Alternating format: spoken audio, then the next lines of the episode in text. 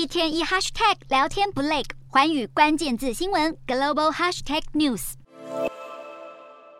这期的寰宇大话题要带您来看到中国产业界现在所面临的难关。在中国，半导体元件是最重要、需求量最大的物质。二零二一年，中国 IC 进口金额是高达了四千三百二十六亿美元，相较二零二零年的三千五百亿美元，其实已经成长了百分之二十三点六，还创下了中国 IC 进口金额的新高。中国为了要抢夺下一世代科技的主导权，近几年来就开始积极的发展半导体，希望能够达到自给自足的目标。但是没有想到，美国商务部近期就宣布了一系列的晶片出口管制措施，将半导体先进制成制造设备列入了管制清单。所以等于各种的高阶晶片制造设备想要获得。都需要获得核准的话，才能够出口到中国。不过现在最致命的一击就是，持有美国护照的美国人，他们是不能够在中国的半导体企业工作。那么，尽管中国国家主席习近平他在二十大的时候是特别的喊话，科技业要自立自强，但是就有半导体高阶的主管透露，很多中国半导体的人才，其实他们都是接受了美国教育之后海归派的，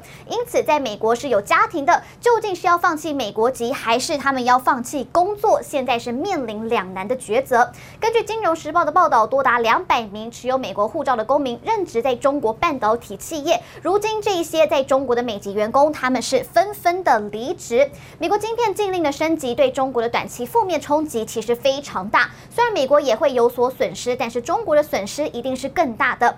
因为中国的晶片制造基础还算是薄弱，目前全球半导体有超过百分之七十五都是销往中国的，但是中国的半导体产量只有占全球的百分之十五，晶片设备制造技术仍然是落后其他国家四到五年的时间。那么，即使中国最擅长透过技术大量的复制商品，但是没有办法以相同的手法来产出晶片。目前，中芯已经推进到了七纳米制程，不过中国晶片制程大多都还是要依赖海外的企业，在美国扩大制裁、外在不利因素持续增加之下，中芯如果想要朝五奈米制程推进的话，现在看起来是非常的困难，恐怕会让中国的晶片业回到了石器时代。除了晶片管制之外，美国的拜登政府也正在探索对量子运算以及人工智慧软体要实施新的出口管制措施的可能性，就是要来限制中国获取新兴运算技术。那么量子运算其实它也算是一个相当的实验性领域，渴望。大幅的提高运算能力以及速度，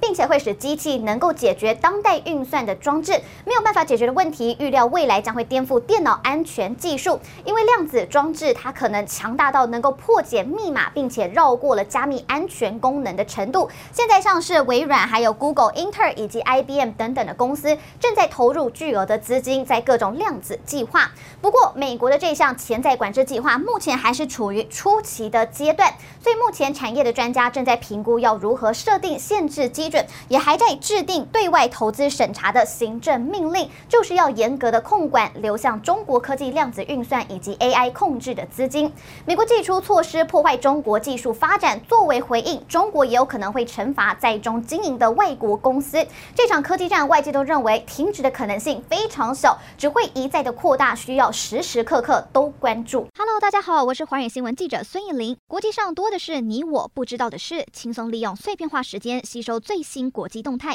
立刻点选你关注的新闻议题关键字，只要一百八十秒带你关注亚洲，放眼全球。